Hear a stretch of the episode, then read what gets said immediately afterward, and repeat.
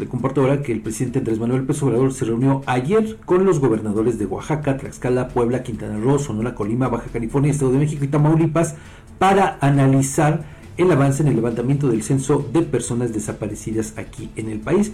La reunión duró aproximadamente cuatro horas y también participaron los secretarios de Gobernación y Marina, además del subsecretario de Derechos Humanos de la propia CEGOP y la nueva titular de la Comisión Nacional de Búsqueda, Teresa Reyes Sagún. Al término del conclave realizado en Palacio Nacional, ninguno de los asistentes hizo declaración alguna al abandonar este recinto. Pero en el encuentro, en su conferencia de prensa, el titular del Ejecutivo Federal adelantó que posiblemente en diciembre próximo, ya en unos días más, se darán a conocer los resultados del nuevo censo de desaparecidos. Dijo que el modelo de búsqueda de este tema de desaparecidos en la Ciudad de México, el primero que se terminaría consiste en ir casa por casa porque se está encontrando a gente que estaba reportada como desaparecida y no era así.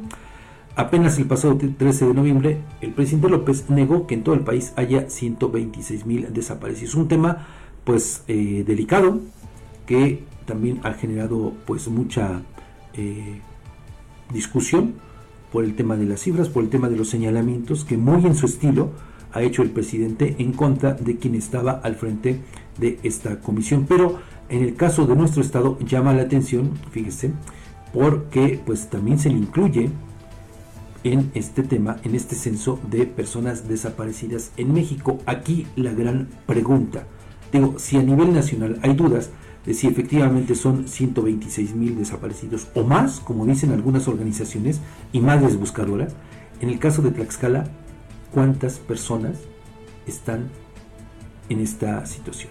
Sí, sí. ¿Cuántas más, ¿Y desde cuándo? ¿Desde cuándo? Digo, porque al final de cuentas es un fenómeno que se ha dado a lo largo de todos los gobiernos, de todos los colores, en muchas eh, etapas de nuestra historia reciente. Estamos, digo, creo que eh, donde probablemente pudo haber sido más fue en la época del 68, eh, a raíz de los movimientos pero ha habido infinidad de, hechos eh, que marcan nuestra historia.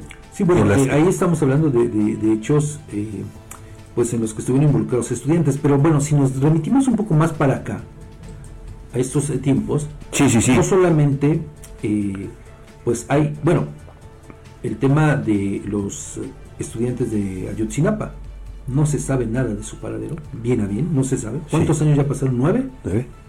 Y no se sabe nada de ellos. Absolutamente. En el caso de, eh, hablando de nuestro estado, yo solamente, ahora, bueno, obviamente hay muchos más, ¿no? muchas personas más, pero recuerdo así rápido el caso de Carla Romero Tesmol, esta niña eh, originaria de San Pablo del Monte, sí.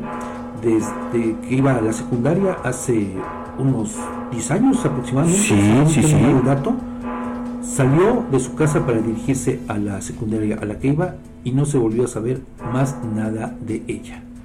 En ese contexto, recuerdo que eh, fue eh, en la recomendación que emitió la Comisión Nacional de Derechos Humanos fue señalado el hecho de que la entonces procuradora Alicia Fragoso Sánchez tardó tres días o cuatro en emitir la ficha de búsqueda correspondiente, aun cuando sabemos que aquí el tiempo es fundamental para dar con el paradero de eh, las personas. Sin duda. Ese es uno de los casos, digamos, más eh, recordados o más emblemáticos el emblemático, de, la eh, etapa reciente aquí en el Estado. Pero también está el caso de la maestra Daniela, que fue desaparecida en Apizaco. Ahí creo que tiene 3, 4 años, la verdad es que no recuerdo bien. Más o menos 3. Sí.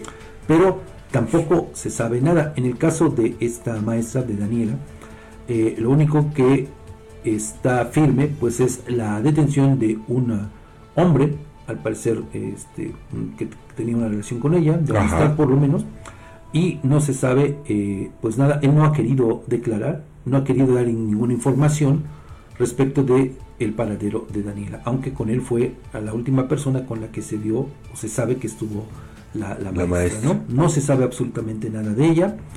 Eh, le digo, este eh, sujeto está en prisión preventiva, pero hasta ahí. Son de los dos casos que ahora recuerdo así eh, y que tengo más frescos en la mente, pero repito, desde luego que hay otros.